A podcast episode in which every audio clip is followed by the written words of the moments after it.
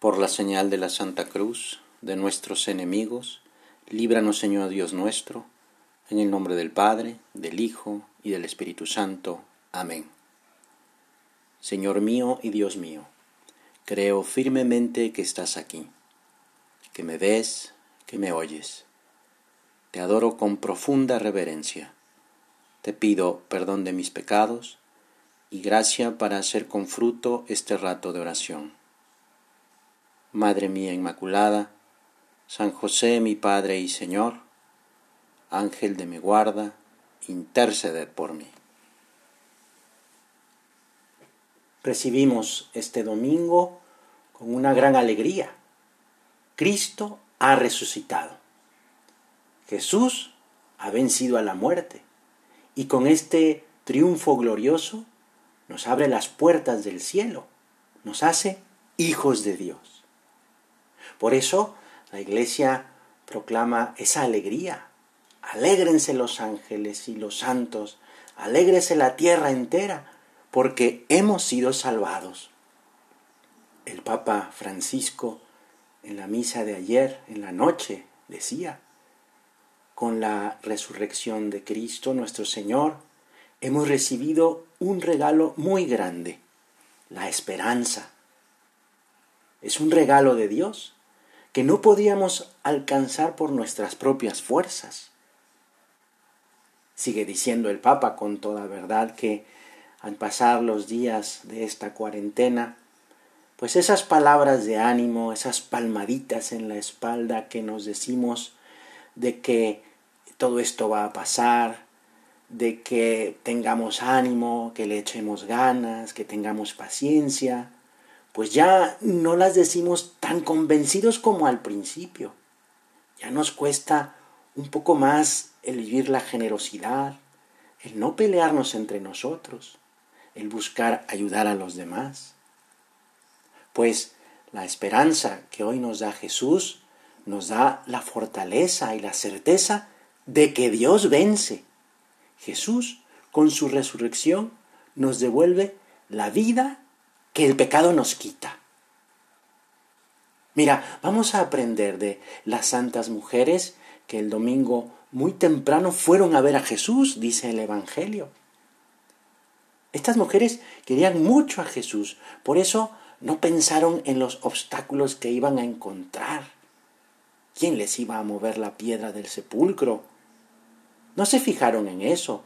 Lo que querían era estar con Jesús tú y yo también queremos ver a Jesús, estar con Él. Pero también nos damos cuenta de que a veces nos puede costar un poco buscarlo en la oración o en nuestras buenas obras ayudando a los demás. Estas mujeres pues no se dejaron llevar por la flojera o por pensar, bueno, pues vamos más tarde, total, es domingo. No, fueron y dice el Evangelio que fueron muy temprano. Ellas, porque amaban con obras, pudieron ver a Jesús. Pídele a Jesús, yo también, pídele a Jesús ser como esas mujeres que no se dejan llevar por la pereza o el pensar que pues rezar no sirve o que es algo aburrido. Jesús mismo nos lo había dicho antes. El que busca, encuentra. Y a ellas les dijo el ángel, ya sé que buscan a Jesús, el crucificado, no está aquí, ha resucitado como lo había dicho.